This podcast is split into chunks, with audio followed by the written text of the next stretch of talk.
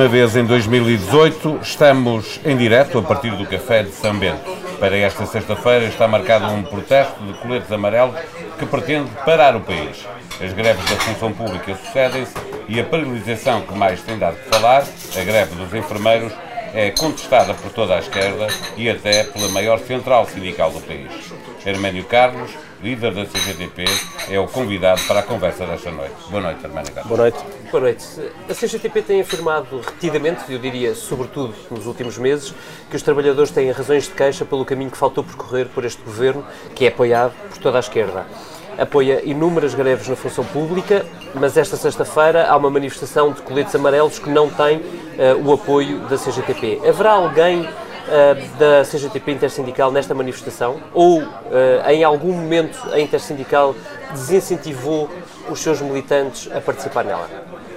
Se vai participar alguém ou não, não sabemos. Agora, uma coisa é certa, na nossa opinião, eh, a CGTP considera que esta manifestação eh, está deslocada daquilo que são as necessidades e, sobretudo, os anseios e reivindicações dos trabalhadores e é uma forma eh, ardilosa de desconcentrar digamos, a prioridade e a referência central das reivindicações e propostas dos trabalhadores para outras eh, questões laterais que, repare, nas propostas que são apresentadas pelos uh, coletes amarelos, não surge nenhuma proposta de confronto com o capital. Não há uma referência à necessidade de se revogar as normas gravosas de legislação do trabalho. E não há nenhuma referência também à necessidade de se alterar as regras de funcionamento das relações laborais em Portugal. Uma referência à precariedade também não existe. Portanto, ou seja, é, digamos, um amanhado, um apanhado de uma série de reivindicações de forma anárquica, em alguns casos populistas, sem substância e sem que é que suporte. Arménio Campos? Fico Porque, curioso. repare, vão a todo lado. Primeiro, é uma manifestação que procura atacar os partidos políticos simultaneamente reduzir a influência dos partidos políticos e a sua representação na Assembleia da República. E depois, a partir daí, enfim, avança para o salário mínimo nacional de 700 euros, não está em causa os 700 euros. A questão de fundo é que replicam ou apresentam esta reivindicação para que seja o Estado a pagar. E desde quando é que o Estado português, os contribuintes portugueses, são agora obrigados a pagar os encargos que decorrem de uma relação laboral com a entidade patronal? As entidades patronais é que têm que pagar os salários, não é o Estado que tem que financiar as entidades patronais para pagar os salários aos trabalhadores, neste caso concreto do setor privado. Portanto, estas são, entre outras, contradições das próprias uh, reivindicações que demonstram que é uma, digamos que é uma manifestação anárquica e que, na nossa opinião, neste momento não ajuda. Não está em causa a necessidade das pessoas mostrarem o seu descontentamento. Agora, o que pode estar em causa é o que está subjacente por trás da convocação desta manifestação. E o que é que acha que está subjacente já agora? Eu creio que há claramente aqui, até por pronunciamentos, enfim, de grupos da extrema-direita, eh, uma clara tentativa de aproveitamento da extrema-direita para reforçar as suas posições neste quadro. Isso não diminui a justiça que possa haver em algumas das, das reivindicações ou uh, as pessoas poderem estar genuinamente com vontade de protestar para ter um, um outro nível de vida e outra qualidade de vida. Eu creio que. Uh, acha que o facto da extrema-direita estar a tentar fazer um aproveitamento deve eh, desvalorizar a necessidade que as pessoas sintam de, coisa, de contestar? Uma coisa é o descontentamento, o descontentamento das pessoas, aliás, que, que, é legítimo, sobretudo na área profissional e, nomeadamente também na resposta às necessidades dos serviços públicos. Outra coisa é o facto de uma parte da extrema-direita, ou a extrema-direita, estar, a partir de reivindicações da esquerda e do movimento sindical, tentar catapultar, catapultar portanto, esta mobilização num quadro em que algumas das reivindicações até são antagónicas com aquilo que a própria extrema-direita defende. E aqui é que está a contradição. Portanto, o que nós fazemos é que as pessoas, antes de se manifestarem, pensem duas vezes e, naturalmente, eh, sejam, eh, enfim, eh, coerentes e não participem em iniciativas que, eventualmente, amanhã se podem virar contra os seus interesses. Ainda hoje, o Presidente da República, Marcelo Rebelo de Sousa, chamava a atenção para o facto de, de a democracia estar com uma uma crise de representatividade, estarem a crescer eh, movimentos inorgânicos que depois não. Eh, é difícil saber com quem é que se pode negociar quando estes movimentos eh, crescem. É evidente que há um risco para os partidos. Eu pergunto eh, se esta manifestação, ainda não sabemos o que é que ela vai valer, mas o facto de, existir assim significa que os sindicatos também correm aqui um perigo de ver movimentos inorgânicos tomarem a liderança nesta contestação quando ela tem que acontecer? Sabe nós já passámos por várias situações, nomeadamente com a participação de movimentos inorgânicos. Eu lembro-me que há uns anos atrás tivemos duas situações, uma com a lixa Trórica, que eram um conjunto de reivindicações justíssimas uh, num quadro diferente, de grande contestação popular, contra políticas que eram de redução de rendimentos e, de, e também direitos brutal. Chegou a ser muito elogiada, até pela direita, por ao existir, permitir enquadrar, uh, enquadrar esses movimentos de protesto. Mas, e, mas a CGTP, e, nessa altura, não só, não só manifestou o seu apoio a essas iniciativas, como inclusive teve a sua própria agenda sindical, que eh, desencadeou um conjunto de grandes manifestações, estamos a lembrar, não só greves gerais, grandes manifestações, enchemos duas vezes a Praça do Comércio e depois todo um conjunto de uh, luta que se desenvolveu até ao final do período de governação do PSD-CDS. Agora, a questão de fundo aqui é outra. Não há, eh, para nós, não há eh, qualquer tipo de problema relativamente ao aparecimento de movimentações, de contestação, de descontentamento organizado. Porque há aqui uma diferença. É que eh, nós, não há ninguém que substitua os sindicatos dentro das empresas. E o grande confronto entre o trabalho e o capital está dentro das empresas, em primeiro lugar. Segundo lugar, nós continuamos a perfilhar a ideia de que, para além da necessidade de se melhorar os rendimentos dos trabalhadores e os seus direitos dentro das empresas, é necessário que essa luta também venha para a rua, que ocupe as ruas, que chame a atenção da população e, simultaneamente, seja um elemento de pressão sobre as confederações patronais e as associações patronais, mas também sobre o governo. E este binómio, que, depois se torna num trinómio, ou seja, local de trabalho espaço privilegiado de intervenção, ocupação da rua e pressão institucional são, digamos, as questões fundamentais que leva à nossa estratégia uh, nestes três campos de intervenção. Sr. Arménio Carlos, permita-me que pergunte assim, é, um, é, uma tese que se tem ouvido repetidamente desde que esta manifestação dos coletes amarelos foi, foi convocada. Uh, o Arménio Carlos sente que, por ter apoiado, uh, por terem apoiado os partidos da esquerda este governo do Partido Socialista, que as, os sindicatos acabaram por se por ser menos representativos, ou seja, que as pessoas tenham sentido que os sindicatos representavam menos porque de algum modo fazem parte deste enquadramento governativo novo? Não, e repare, eh, a história está aí para provar o contrário. Uh, o período inicial do estado de graça para o governo, em que se elogiava muito, aliás, o facto de a esquerda estar no poder, que houve um tempo grande de paz social. Agora há muitas greves e, e vai, vão continuar a existir. Mas... Oh, Paulo, mas nesse período foi, foi natural, por uma razão muito simples, é que nós saímos de um processo de redução de rendimentos e direitos para um processo de reposição, embora limitado, de rendimentos e direitos. Portanto, algumas das reivindicações que a CGTP reclamava foram concretizadas pelo Governo. Ora, não fazia sentido que nós, estando a conseguir concretizar alguns dos nossos objetivos, estivéssemos a fazer a luta pela luta contra o Governo. Mas também dissemos na altura, poucos meses depois da tomada de posse do Governo, inclusive ao Sr. Primeiro-Ministro, que este, valorizávamos aquilo que estava a ser feito, mas que este era um processo. E este processo tem que ser evolutivo. Qualquer fase de estagnação originava que os mesmos que ontem apoiavam o governo com as medidas que estavam a tomar eram os mesmos que amanhã o iriam contestar. E agora temos aí o exemplo.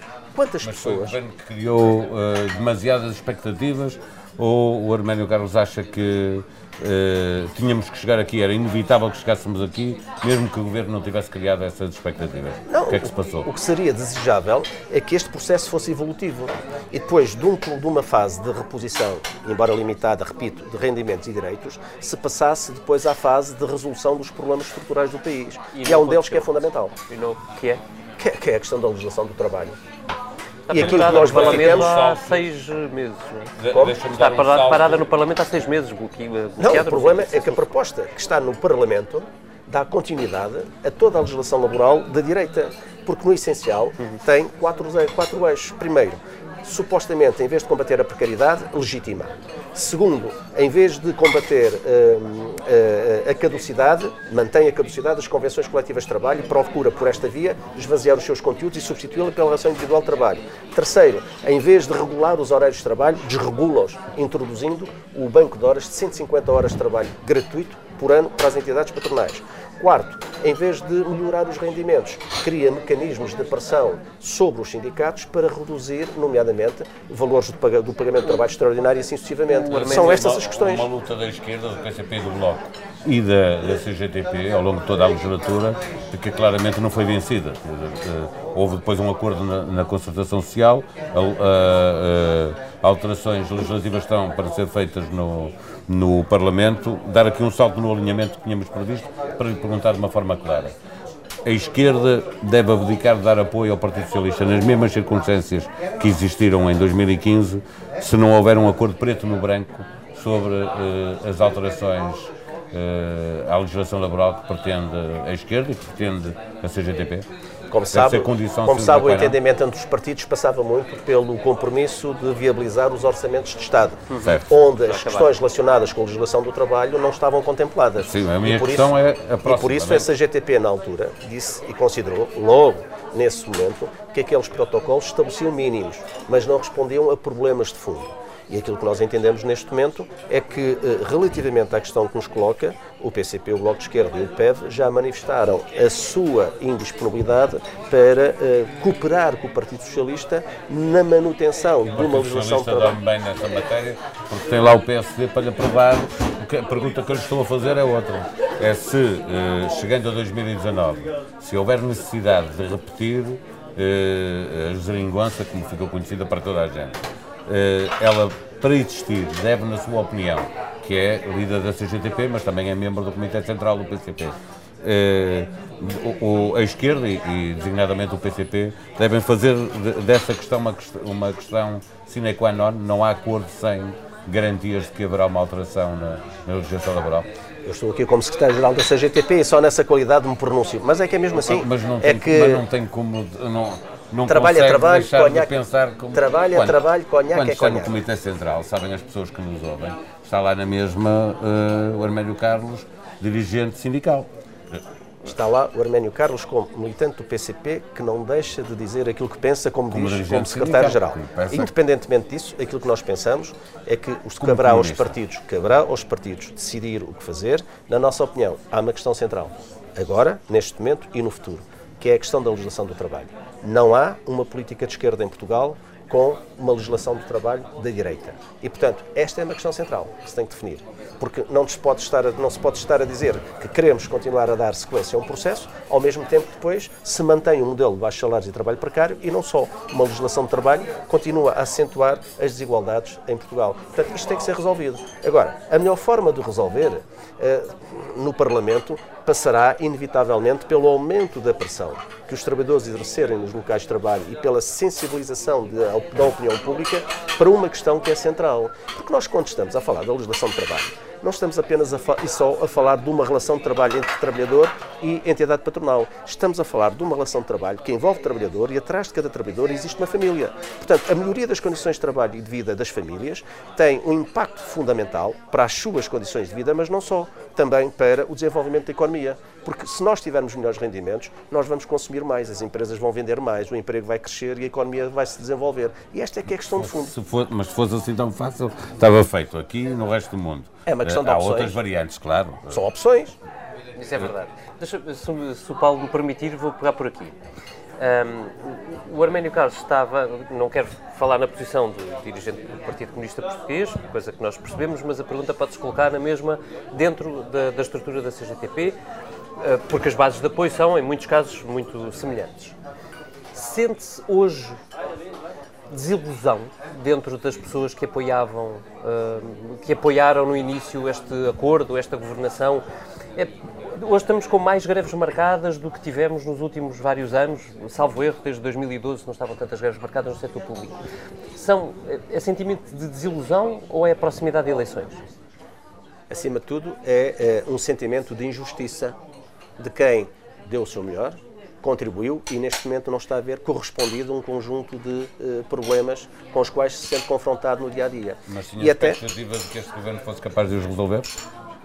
Aquilo que nós pensamos é que este governo tem condições para os resolver se quiser porque hoje não está em causa a, a, a, construção de maiorias à esquerda. Porque se o governo do Partido Socialista quiser, pode apoiar, ou pode ser apoiado pelo PCP, pelo Bloco e pelo PEV, para encontrar uma maioria na Assembleia da República para resolver o problema da legislação de trabalho. Só que o Partido Socialista, em relação a esta matéria, prima por dar continuidade àquilo que foi sempre a sua política no passado, aliar-se à direita. E veja como é que o PSD, que supostamente se apresenta como oposição, e a última coisa que quer ouvir falar é em qualquer alteração de qualquer norma do acordo de concertação que foi assumido em termos da revisão da legislação de trabalho. Veja-se, por exemplo, a posição das conferências. é histórico, sempre procurou eh, que qualquer alteração nessa matéria fosse conseguida em concertação pois, então social. Isto, isto só confirma que, relativamente à área do trabalho, o PS encostou à direita ou perfilhou o caminho é da direita. A concertação mais à esquerda na área laboral da história da democracia portuguesa. Ouviu dizer um destes debates que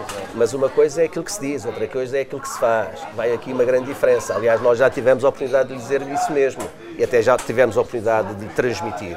Que, por exemplo, em relação à precariedade, diz que se vai reduzir a precariedade. E nós estamos perante uma situação em que, estatisticamente, se esta proposta fosse aprovada na Assembleia da República, daqui a um ano, provavelmente, estatisticamente, repito, a precariedade até era capaz de baixar, mas ao mesmo tempo aumentava no terreno. Por que é que isto acontece? Por duas razões, desde logo. A primeira, o período experimental, alargado para seis meses, para os trabalhadores à procura de primeiro emprego, os jovens e os desempregados de longa duração, deixam de ser considerados como trabalho precário. Uhum. E depois, o alargamento do período de, de, contratos de muito curta duração também não seriam taxados pela taxa social uhum. única ou acréscimo da taxa social única. Repare, só aqui temos dezenas e dezenas e dezenas de milhares de contratos de, contratos de trabalho uhum. que, sendo precários, profundamente precários, não eram contabilizados. Aqui está um exemplo reduzia-se na estatística, aumentava no terreno. Isto é verdade ou não é verdade? Mas é, é mais do que isto. É porque, em relação ao período experimental, ela está eivado claramente de uma colisão com a Constituição. Porque põe em causa a segurança no emprego, mas não só, põe em causa o princípio da igualdade.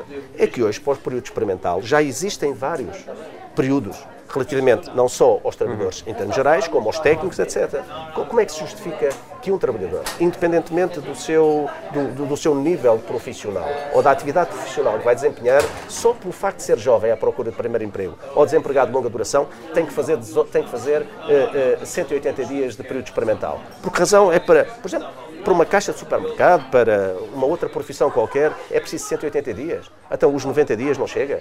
Então, porquê que isto acontece? Nós pensamos que há aqui, claramente, uma colisão com a Constituição da República Portuguesa. E esta vai ser uma das discussões-chave que vamos ter aqui no Parlamento, e não só, também a solicitar a intervenção do Sr. Presidente da República. Mas essa ainda não tem uh, desenvolvimentos, falta fechar o acordo no Parlamento, seja qual for. Eh, há, há, muitas greves marcadas, essas sim, com, com, questões que estão por resolver, eh, mas que estão na mão do Governo. Deixe-me perguntar-lhe, talvez assim, tendo em conta a aproximação das eleições legislativas, já não demora muito tempo, vamos ter 10 meses até chegar a elas. Um, o Arménio Carlos acha que as lutas que agora se fazem, se iniciam, se continuam, são para fechar acordos uh, ou ainda permitem fechar acordos com o Governo? Ainda há margem para isso? Ou entram naquele caminho que é de deixar um guião para, eh, de reivindicações para depois das legislativas ou para os partidos mais à esquerda do PS poderem usar na campanha eleitoral? Sabe que nós temos um princípio. Primeiro, é que não fazemos a luta pela luta. Segundo, é que nós não fazemos da luta, não temos da luta uma concepção uh, uh, utilitária ou instrumental para outros fins que não seja a resolução dos problemas dos trabalhadores. Admitimos que pode haver articulação. É, Admitimos que pode haver articulação. Pode estar a lutar agora para conseguir Repare, influenciar é evidente, Paulo. Pergunta é se tem alguma é expectativa que Aliás, haja mas isso, acordo, isso é inevitável porque nós reunimos o Conselho Nacional na semana passada e quero-vos dizer, e vocês conhecem, a CGTP é uma estrutura uh, unitária, é composta por várias sensibilidades. Uhum. Portanto, e nós aprovamos um plano de atividades para 2019 onde, entre outras coisas, ficou concluído apresentar sete eixos prioritários aos partidos para, para, as eleições da Assembleia da República. E um deles é, precisamente, a revisão, a revogação das normas gravosas da legislação do trabalho. E, portanto, aqui, este documento foi aprovado por unanimidade. Ou seja, comunistas, socialistas, independentes, bloco de esquerda, católicos, todos aprovaram por unanimidade esta linha. Ou seja, para dizer que, independentemente do governo que estiver no poder e da sua cor, para nós, em primeiro lugar, está a resposta aos problemas dos trabalhadores. E, naturalmente, também temos consciência e também somos eh, rigorosos na análise, sabendo de antemão e valorizando que tivemos, até agora, mais diálogo com este governo do que tivemos com o governo anterior. Agora, neste momento, e quando o David há pouco abordava a questão de haver mais greves, elas decorrem de quê? Decorrem do facto de ter havido muita conversa e poucos resultados. Mais, em alguns casos, houve compromissos que o Governo assumiu relativamente a algumas áreas profissionais e não cumpriu. Portanto, é tudo isso que leva a seguir o orçamento, então, que não corresponde àquilo que era a expectativa e, sobretudo, àquilo que eram alguns compromissos a que estes trabalhadores agora estejam a lutar. Tem razão o PSD e o CDS quando acusam no Parlamento o governo do Partido Socialista de ter criado expectativas uh, na função pública uh, que se transformaram em ilusões que não puderam ser cumpridas. Não, porque o PSD e o CDS não têm moral do ponto de vista político não para é, dizer uma coisa dessas. Sim, mas eu já lá vou, já lá vou, não tem moral para dizer uma coisa dessas, não é? Porque sempre que lá estiveram, nós conhecemos como é que eles trataram os trabalhadores, com o pau. Desculpa o termo, mas foi com o pau. Portanto, agora o que nós temos é uma outra situação. Temos uma situação em que o governo do Partido Socialista pode e deve ir mais longe. Eu vou-vos dar um exemplo. Portanto, situações como aquelas que decorrem neste momento. Uh, algumas das paralisações que aqui estão a decorrer não se percebe por que razão é que elas têm um impacto na prestação de serviços públicos fundamentais para a população e o Governo, em vez de chamar os sindicatos, de reunir com os sindicatos, discutir e dizer vamos lá programar uma saída para o problema, pode não ser a resposta a todas as reivindicações, mas pode-se definir um consenso sobre aquilo que é prioritário, aquilo que é, pode ser resolvido a curto e depois a médio e depois a mais longo prazo. Não, nem isto foi feito. matérias têm um grande impacto orçamental, ah, que, com um orçamento que já está aprovado, é sempre possível fazer um retificativo. Ah, pois, e sabe porquê? Mas... Pois, não, mas é, é, nós, a questão que colocamos não é o retificativo. A questão que colocamos e alertamos antecipadamente em três orçamentos seguidos, não é? é que havia despesa má no orçamento podia ser cortada. Vou-vos dar um exemplo. Nos últimos quatro anos, o país gastou mais de 5 mil milhões de euros com as parcerias público-privadas.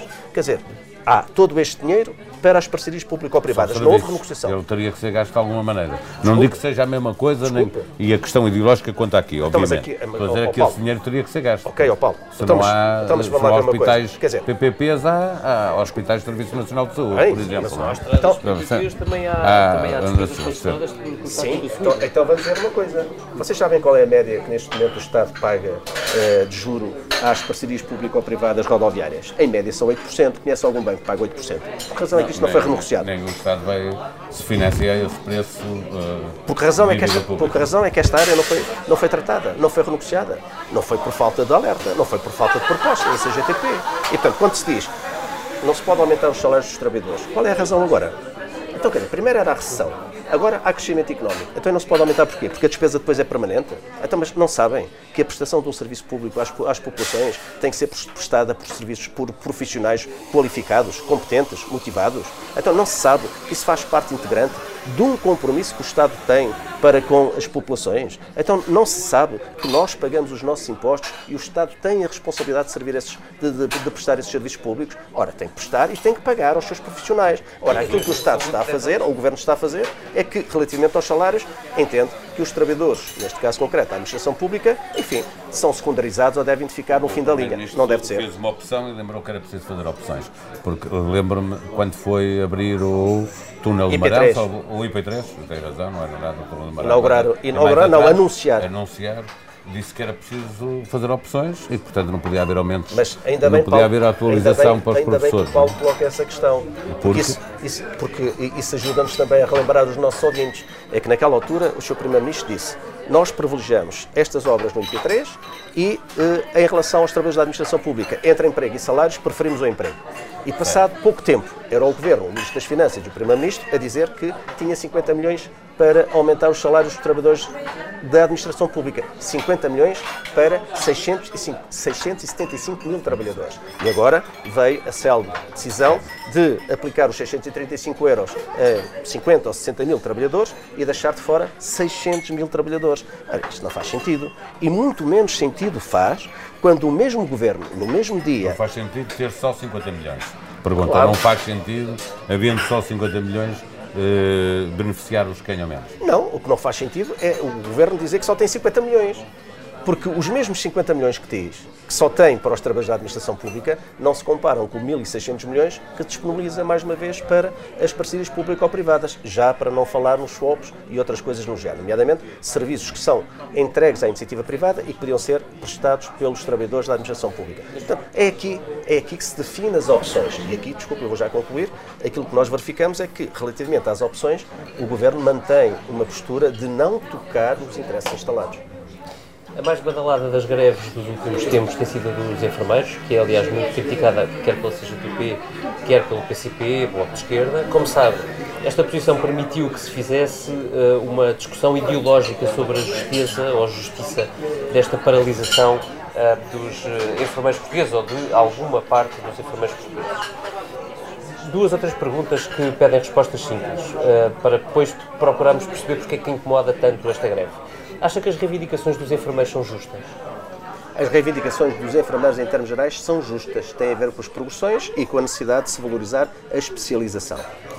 Quando as reivindicações são justas, fazemos aqui um cruzar se não te importas, e o diálogo se esgota. A greve é a arma mais forte que têm os trabalhadores? É a última instância.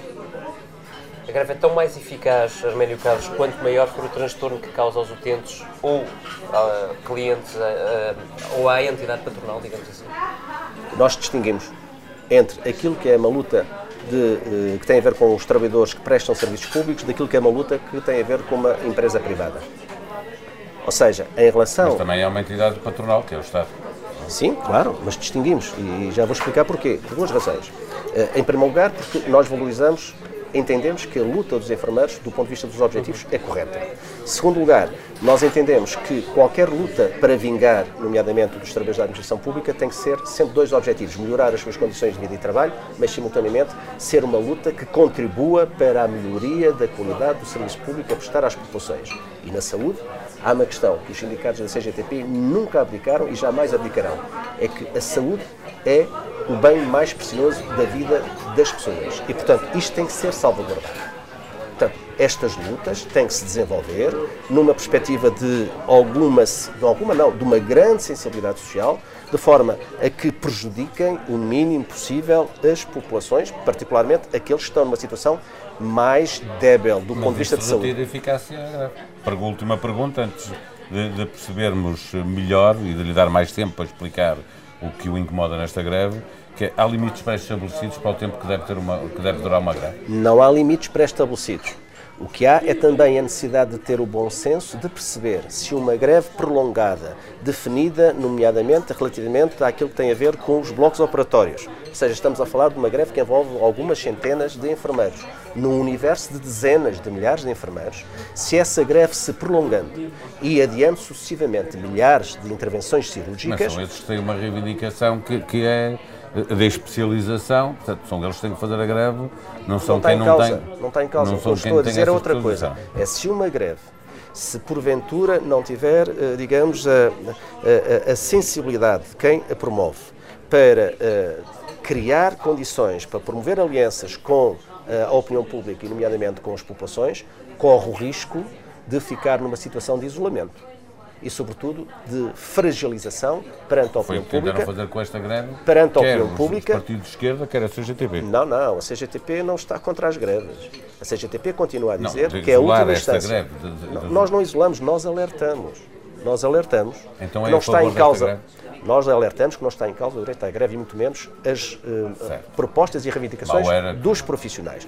O que nós alertamos é que o prolongamento desta greve, sem uma solução, que aqui o Governo também é responsável, para se encontrar em tempo útil, pode levar à situação de agravamento dos problemas que temos. A semana passada tínhamos 5 mil cirurgias para fazer, agora já se fala em 9 mil cirurgias. Pronto, se isto continua mais uma semana, são 12 mil. Estamos a falar de pessoas que, quando são sujeitas a intervenções cirúrgicas, têm que se ter muito cuidado. também há são. São, sim, são mas, mas okay, não, não queira menos. comparar, não queira são comparar menos. aquilo que é uma greve do dia, dois ou três, com aquilo Mas que é uma greve determinada. perguntar, era possível que nesta greve, eh, a outra parte também, que é o Governo, obviamente, que é quem representa o Estado, tivesse procurado um acordo também para o modo como funcionou a greve, garantindo que havia serviços mínimos para diminuir os serviços o mínimos, impacto. Os serviços mínimos estão definidos. Não, mas que, que diminuísse menos o, o que Eu creio o que impacto. aqui O, a o questão- que é que, o que é que o Governo podia fazer nesta matéria? Aqui, o Governo, e nós já transmitimos isso também a quem direito, É que agora já há negociações, não é? Pronto, ainda bem, nós já há várias semanas que andamos a chamar a atenção.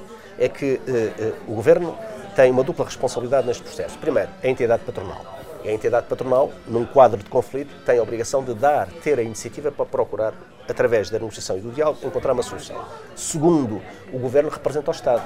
E o Estado é responsável pela prestação de um serviço público que é fundamental, que é o Serviço Nacional de Saúde, da resposta às necessidades das populações. Portanto, esta dupla responsabilidade deveria ter já levado o Governo creio que está prevista para sexta-feira uma reunião com todos os sindicatos. Foi essa a proposta que nós fizemos antecipadamente já há algumas semanas. Mas se isto tivesse sido feito há mais tempo, provavelmente nós resolvíamos o problema. Eu vou-lhe dar outro exemplo, o exemplo dos estivadores. Porquê que aquele processo, porquê que aquele processo demorou tanto tempo a ser resolvido? Se fizessem aquilo que a CGTP propôs, semanas antes, que era chamar o sindicato, o sindicato, Que o Governo chama- tenta adiar o mais possível essas conversas para não ter que negociar com quem está em greve. É, Não, é desculpe, governos mas, há um costumam fazer, problema, não é? mas há um problema em relação aos estivadores, depois invocou-se, eh, digamos, os, eh, os problemas económicos. O resu- digamos, que a greve estava a pôr em causa a economia nacional. Ora, se está a pôr em causa a economia nacional, tem que se tomar uma iniciativa. Nas Mais. enfermeiras também estava a pôr em causa a saúde E por, isso mesmo, e por isso mesmo nós dizemos que é fundamental que rapidamente se encontre uma solução. Como é que o- ouviu negociar. o Ministro das Finanças a este propósito anunciar no Parlamento que eh, neste tempo que dura a greve já tinham sido entregues, eu perdi-me no número, não, não memorizei, uns milhares de cheques de cirurgia para fazerem, serem feitas cirurgias no privado. Pois, esse é um dos problemas que pode estar, eh, digamos, a, a ser criado para eh, dar sequência a uma é velha, a uma velha, a uma velha tese que está novamente consignada na proposta de lei que o PSD apresenta para a Lei de Bases de Saúde, que é colocar o Estado como financiador. Mas é? quem está a fazer isso é o Governo do Partido Socialista, não? Mas por isso É mesmo Mário nós criticamos. Então o governo do Partido Socialista está a ajudar à festa. Está a ajudar à festa. Agora só faltam os foguetes. E aquilo que nós não queremos é que as canas caiam em cima dos portugueses. E por isso mesmo dizemos, vamos lá ver se conseguimos encontrar uma solução, valorizando os profissionais, neste caso os enfermeiros, mas não só outras classes profissionais, pela via do diálogo e da negociação, programando no tempo e definindo o que é no imediato, o que é de curto e médio prazo. E se isto for feito com alguma sensibilidade e alguma abertura, as coisas podem ser, podem ser resolvidas. Agora, se continuarmos a falar nas contas certas, não é? Eh, sem ter em, conta- em consideração, digamos, as é contas justas, as contas justas, nós corremos o risco de ter mais problemas e termos amanhã contas incertas no plano social. Arménio Carlos, uma das críticas que se tem ouvido muito a este movimento dos enfermeiros prende-se com o tipo de financiamento a que este grupo de enfermeiros está a recorrer. Eh, o termo é em inglês, perdão aos ouvintes por isso, eh, chama-se crowdfunding. Eh, este crowdfunding é feito na internet e muitas vezes feito por recurso a financiadores anónimos. Esta é uma crítica, é um, é um problema central nesta, nesta greve definida para- do ponto de vista da CGTP, ou não? Esse- esses, esses dois sindicatos e outros movimentos eh, consideraram avançar com esse tipo de, de financiamento, portanto, nós não acompanhamos esta, esta tese. E, e pensamos mesmo que eh, ela poderá pôr e levantar até algumas polémicas do ponto de vista, enfim, do financiamento, de quem, Saber é, de quem está por trás disto, etc. coisa, poderiam ser, e Não sabemos quem é. Poderiam ser os privados a querer tirar Até, partido até disso. poderão ser, não, não sabemos, não conhecemos. Agora, no- no nós, nós, em termos da CGTP, temos um, um processo que tem eh, uma relação direta com as greves que é o mais transparente de todos. É o mais transparente de todos. Deixa-me aproveitar para lhe perguntar. Deixa-me as pessoas lá em casa saberem. isto. É o mais transparente de todos, porquê? Porque o que nós entendemos é que um trabalhador só deve fazer a greve em última instância. É isso que nós fazemos. E quando o trabalhador faz greve, desconta as horas de greve. E, portanto, toda a gente sabe, ao contrário do que alguns dizem, que os trabalhadores fazem greve e ainda recebem os dias, é falso. Os trabalhadores fazem Eu greve, acho que toda a gente sabe disso, acho eu. Sim, mas como você sabe também, Paulo, como você sabe também, de vez em quando aparecem uns escritozinhos é? Eh, na comunicação social a dizer lá estão eles, são financiados e tal. Aqui não há financiamentos. Aqui, quem faz greve desconta ao dia Desconto. e, e até tem e leva, do ponto de vista da sua responsabilidade social, coloca uma outra questão. É que desconta o dia e sabe de antemão que ao descontar esse dia está a fazer um investimento no futuro. Porque essa greve ou o desconto desse dia é uma perspectiva, é feito numa perspectiva de com, esse, e, com essa redução de salário poder vir a melhorar as suas condições de vida. que tinham fundos de greve para poder e há outros sindicatos greves mais prolongadas, mas são com desconto que os, trabalhadores Dos trabalhadores. É verdade. Mas precisamente que esta conversa é mais eh, descontraída, digamos assim, do que, do que as entrevistas formais, aproveito para lhe perguntar. Para as pessoas lá em casa perceberem como é que é, o, como é, que é feito o financiamento da CGTP, ou seja, como é que a CGTP se financia, como é que a CGTP financia as greves também exigem custos, não é? A CGTP tem que andar de um lado para o outro, tem que mobilizar gente, tem que. Como é que são? Falando em transparência. A transparência é absoluta. O financiamento da CGTP não é feito diretamente para a CGTP. Ou seja, ao contrário de outros movimentos sindicais, cujos trabalhadores estão afiliados numa central e descontam diretamente para a central e a central depois é que vai dividir ou distribuir essa, essas verbas pelas organizações, aqui não. Uhum. Nós, é, está tudo na base. Os trabalhadores descontam 1% da sua cotização, do seu salário para os sindicatos e os sindicatos depois descontam 25%, perdão, 10% para a CGTP, 10% para as federações, 2% de cotização para as uniões distritais e 3% para o chamado Fundo de Ação de Massas, que suporta depois as manifestações.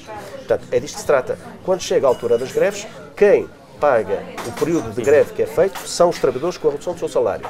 Quem promove enfim, toda a propaganda e toda a mobilização, todos esses encargos são suportados pelos sindicatos, eh, pelas uniões dos sindicatos, também pelas federações e fazer aqui uma pequena provocação, então até deu jeito aqueles dois anos mais calmos de 2015 a 2017, que a CGTP gastou menos dinheiro em, em manifestações, etc. Ó oh Paulo, então eu acrescento, neste caso concreto, uh, que os, os quatro anos do governo do PSD-CDS, fizeram gastar muito dinheiro. foi duro, mas olha que valeu a pena o investimento. Nesses anos a CGTP perdeu muitos uh, filiados, não? Naquele período? Uhum.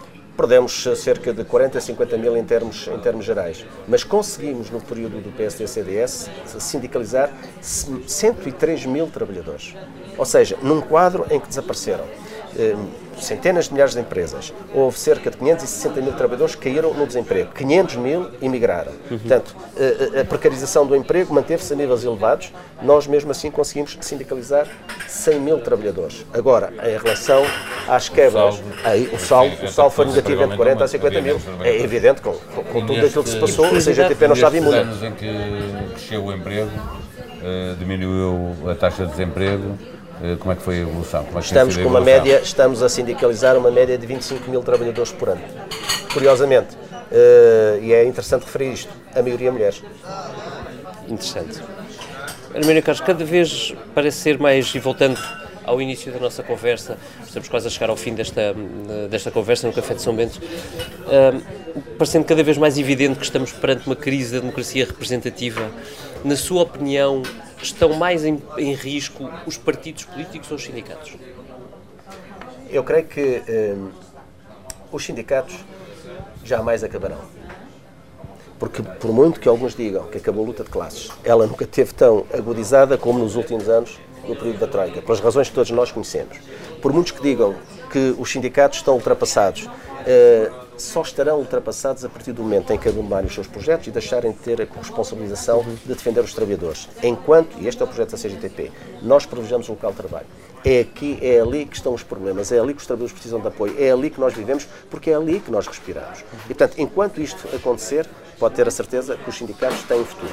Relativamente aos partidos, eu creio que o grande problema que se coloca aqui é da credibilidade dos projetos dos partidos. E neste caso concreto, ao contrário do que alguns dizem, não são todos iguais. Aliás, é interessante por norma, aqueles que invocam que são todos iguais são aqueles que já fizeram uma série de disparates, prometeram e não cumpriram, e depois dizem: bem, eu fui à chinchada, mas não fui só eu, porque aquele que estava ali na estrada também acabou por acompanhar. Não, as pessoas aí têm que analisar quem é que prometeu e cumpriu e quem é que tem projetos de uh, desenvolvimento do país que eventualmente podem ir ao encontro de uma larga maioria das, das populações. Agora, sabendo de antemão que aqui não há unanimidade. Há sempre uma parte que defende determinado tipo de políticas, há outra parte que defende outras. Portanto, na nossa opinião, creio que eh, não está esgotada a hipótese do aparecimento de novos partidos, mas também nos parece que a democracia para se tornar mais, mais uh, afirmativa, precisa de uma maior participação cívica, precisa de mais participação das pessoas aos mais variados níveis, quer na intervenção sindical, quer na intervenção política.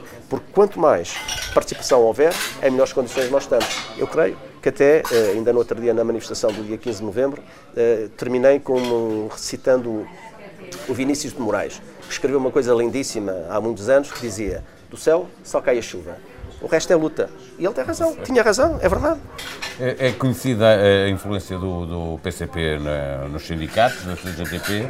Eh, nos últimos tempos parece existir uma maior influência dos sindicatos no PCP. Eh, pergunta que lhe faço, eh, porque é dirigente sindical eh, e retomo, eh, é membro do Comitê Central do PCP, é se os sindicatos sentiram essa pressão de, de, estar mais, a influenciar mais o partido que teve que, de certa maneira, ter algum pragmatismo neste apoio que teve que dar ao governo do, do Partido Socialista. Há hoje uma necessidade maior da CGTP influenciar o PCP? Eu creio que a CGTP não influencia o PCP eh, por uma razão muito simples. É que o PCP tem uma direção, é um partido, enfim, que é o mais antigo do país, que foi o único que permaneceu no período da, do fascismo a lutar contra o fascismo, teve um comportamento e, e uma atitude. É um, é um, é, um exemplo. É, é um exemplo para todos os outros, exatamente. Teve um papel importante na uh, Constituição e na construção da Intersindical no tempo do fascismo, em 1970, juntamente com outros, uh, outras organizações. Daqui a nada estamos a sair, só para explicar aos ouvintes da TSF, saímos da rádio, mantemos em streaming vídeo e áudio no, em tsf.pt e depois podemos descarregar o podcast no site da TSF. A conversa sai da antena, mas continua aqui. Uh, em tsf.pt. Muito bem. Eh, e como eu dizia, portanto, o Partido Comunista Português tem o seu espaço, tem o seu projeto, tem a sua afirmação, naturalmente. Tem uma influência significativa no movimento sindical, isso é de conhecimento de todos, mas continua a defender aquilo que para nós é fundamental, é que este projeto sindical da CGTP deve ser profundamente unitário. E, portanto, ao longo dos anos, não só mantemos essa componente unitária com a participação de várias sensibilidades, como queremos que ela se aprofunde. Porque hoje há muitos trabalhadores que são independentes, mas pelo facto de serem independentes, a CGTP não pergunta a quem vai para delegado sindical qual é o partido. São os trabalhadores que elegem as pessoas que vão para delegados sindicais ou para dirigentes sindicais. Portanto, e nós trabalhamos com todos. Relativamente à influência da CGTP, a influência da CGTP move-se e desenvolve-se, acima de tudo, com os trabalhadores, com a força dos trabalhadores, mas não só. A influência da CGTP não é sobre o PCP, é sobre qualquer governo, seja ele qual for, com proposta, com iniciativa, com ação. O Arménio Carlos é líder da CGTP desde 2012, salve Exatamente. Tem hoje 63 anos. Vai fazer como Jerónimo de Sousa e prosseguir até ir para lá da idade de reforma? Não.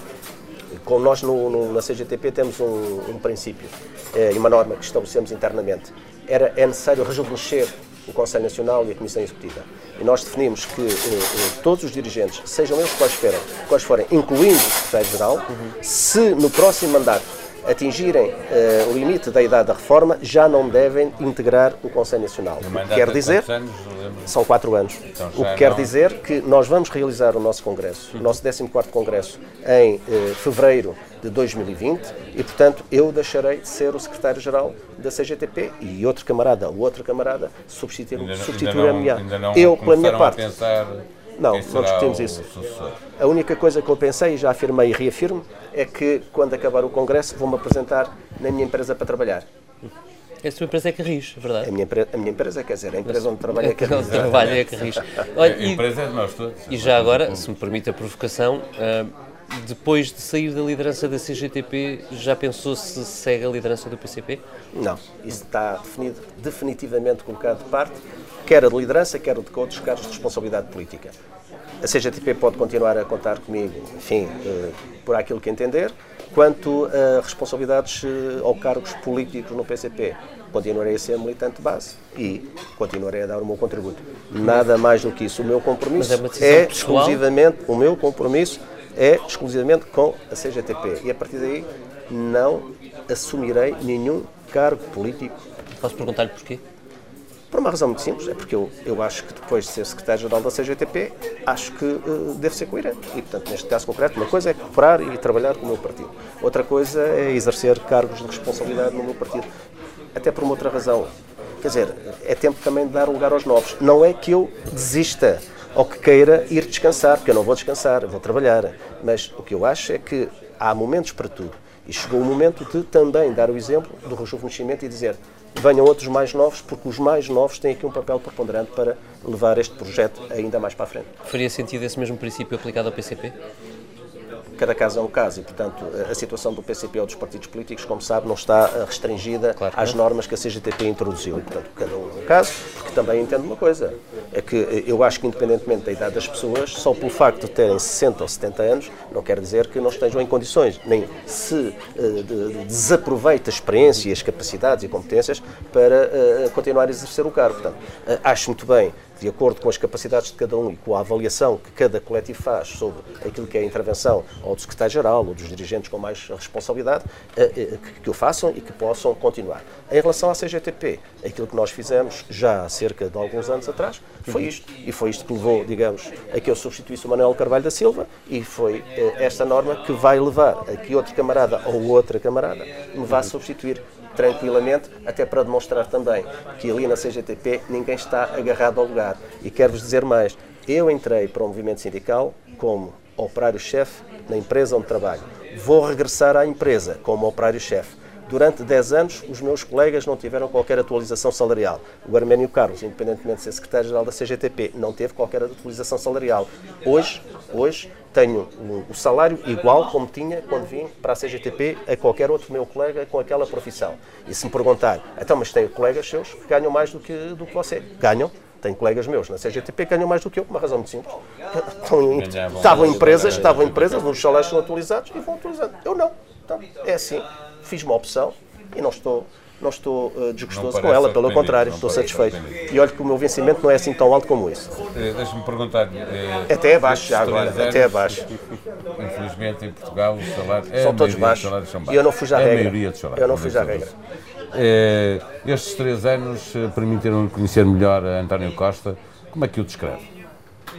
Eu acho que o Primeiro-Ministro, acima de tudo, foi sempre connosco, até agora, foi sempre uma pessoa aberta ouvir e, em alguns casos, a procurar reagir uh, para uh, resolver problemas. Isso tem que valorizar. Relativamente à área do trabalho, creio que está um tanto ou quanto distanciado nos últimos tempos. E, portanto, aquilo que nós consideramos é que era importante que tivesse um outro olhar para o trabalho, porque o trabalho continua a ser o parente pobre deste governo. E isso não é bom porque isso não dá, digamos, uma boa imagem a um governo que diz que quer romper com aquilo que era a política governo, do passado uh, e depois dá continuidade à política à laboral direita. mesmo, né? ter o apoio do PCP e do, e do Bloco de Esquerda. Ser o primeiro governo de esquerda, assim, assim visto que Quer dizer, vamos lá ver, se nós considerarmos esquerda, esquerda, esquerda, o governo, para mim, né, o Partido Socialista, não é bem de esquerda. O governo, neste caso concreto, fez uma viragem à esquerda relativamente àquilo que era tradicional. Mas do ponto de vista da sua estrutura, continua a não ser de esquerda. Veja a questão da legislação laboral. Quer dizer, não se pode dizer que é de esquerda e depois manter, como já disse, a legislação laboral da direita. Agora, há uma coisa, é que eh, demonstrou-se em Portugal que era possível encontrar uma solução e acho que foi de uma grande eh, inteligência eh, da parte eh, dos diversos partidos, e aqui tem de relevar, porque esta é verdade. Foi o PCP, na noite das eleições, que fez a proposta. Confere. O Partido Socialista só não governava se não quisesse. E, portanto, isso abriu um espaço que parecia para alguns impossível de haver entendimentos. Se me perguntar se podia ir mais longe, acho que sim. Acho que sim. Mas entre aquilo que tínhamos, o risco que corríamos da manutenção da direita no poder ou encontrarmos uma solução que, não sendo aquela que nós desejaríamos do ponto de vista dos conteúdos que, entretanto, foram, enfim, uh, consensualizados. Foi preferível a solução que encontramos eh, do que uh, termos mais quatro anos, enfim, com as políticas que todos nós já conhecemos. Portanto, agora, uh, o que nós entendemos é que também chegou o momento de dizer é preciso passar para outro patamar. E passar para outro patamar é evoluir. Evoluir implica romper com a estagnação. Hum. Arménio Carlos, mesmo para fechar, e porque estamos em época de Natal e já agora desejo de ano novo, uh, o Arménio uh, desejaria para o ano novo a repetição da geringonça? Acima de tudo, o que nós desejamos é que o ano novo e as próximas eleições uh, não deem maioria absoluta a ninguém. Porque se isso acontecer, já é positivo, por uma razão muito simples. É que todas as maiorias absolutas que nós tivemos em Portugal fossem protagonizadas pelo PS, PSD ou CDS, foram todas negativas para os trabalhadores, sem exceção. E temos outra experiência. É que depois de 2016, o que nós verificamos é que o facto de não haver maioria absoluta obrigou os partidos a negociarem e a encontrarem soluções. Parece-nos que, se se mantiver esta ideia de não haver Mas maioria absoluta. não votam em maiorias, não é? Votam em partidos. portanto. Pronto, mas. Eles não estão a fazer contas quando dão o seu Ah, voto a estão, um partido. Ó Paulo, ah, estão, estão, porque as sondagens influenciam. E, portanto, empurra para a frente ou empurra para o lado, ou, laterali- ou empurra E para é trás, que o ou lateraliza e o para o lado. Bloco combatem essa tentativa do Partido Socialista de chegar à maioria absoluta? Eu creio que marcando a diferença em relação a, a questões estruturais. Olha, a legislação de trabalho é uma delas. A distribuição da riqueza e a questão dos salários é outra. O- a questão da precariedade, estou a falar do trabalho, é outra. Uh, a questão. Da função pública. A questão, a questão da valorização não é só da função pública, é, é de todos os trabalhadores. Nós temos um problema de fundo em Portugal. Há uma desvalorização crescente das profissões e das carreiras profissionais. Quer dizer, não se pode dizer que as pessoas. Quer dizer, hoje, hoje, uma boa parte dos nossos jovens tem qualificações, é? Muito acima da média que tínhamos há uns anos atrás. Mas isso, na maior parte dos casos, não é reconhecido. Ou seja, do ponto de vista. salários que baixam. Ora bem, quer do ponto de vista da estabilidade do emprego, que oferecem-nos a precariedade, quer do ponto de vista dos salários. Então nós perguntamos, então como é que se quer montar, como é que se quer, como é que se quer manter os jovens em Portugal quando lhes são oferecidos contratos, enfim, de salário mínimo nacional ou precários? Claro, uma boa parte deles, se tiver uma oportunidade, sai e vai para o estrangeiro. Só que isto aqui depois tem um duplo problema, é que saem zangados, é? O Estado fez um investimento significativo e as famílias na sua formação e não vai rentabilizar esse investimento, porque outros o vão aproveitar e eles depois, se estabilizarem a sua vida, vão ficar por lá e nós precisamos, porque estamos na cauda da Europa, que, precisamos ter aqui todos para contribuir para o desenvolvimento do país, nomeadamente agora com estes desafios tecnológicos, enfim, temos uma boa parte deles a viver no estrangeiro, quando nós precisávamos cá deles para chegar, digamos, à média europeia. É disto tudo e, portanto, quando estamos a falar nisto, estamos a falar também na preferização do nosso país relativamente à média da União Europeia. E repare como a questão da soberania aqui também tem, é posta em causa. Porque se nós olharmos para a Alemanha, por exemplo, a Alemanha, neste momento, não está a investir significativamente nas universidades, nem no ensino superior. precisa, não? Não precisa, porque vai a estes países e tem a possibilidade de escolher os melhores. Que ainda por cima vão trabalhar, começam na base por salários baixos e depois é que vão evoluindo. E, e vê como é que nós, em vez, de nos aproximar, em vez de nos aproximarmos, nos estamos a afastar. Portanto, ou seja, os países mais poderosos, também por aqui, reforçam as suas posições à custa daqueles que fazem o investimento e depois eles vão rentabilizar. Portanto, Eles também nos ajudam porque também transferem dinheiro da União Europeia para, para o ensino em Portugal, por exemplo. Sim, que é um. mas olha, ó Paulo, se fizer as Tem- contas, se fizer as dois- contas entre aquilo, volta, é? entre aquilo que nós recebemos e Certo, aquilo que nós as enviamos, contas, olha, olha que a diferença, olha que a diferença já não é assim de um superávit assim tão significativo para nós.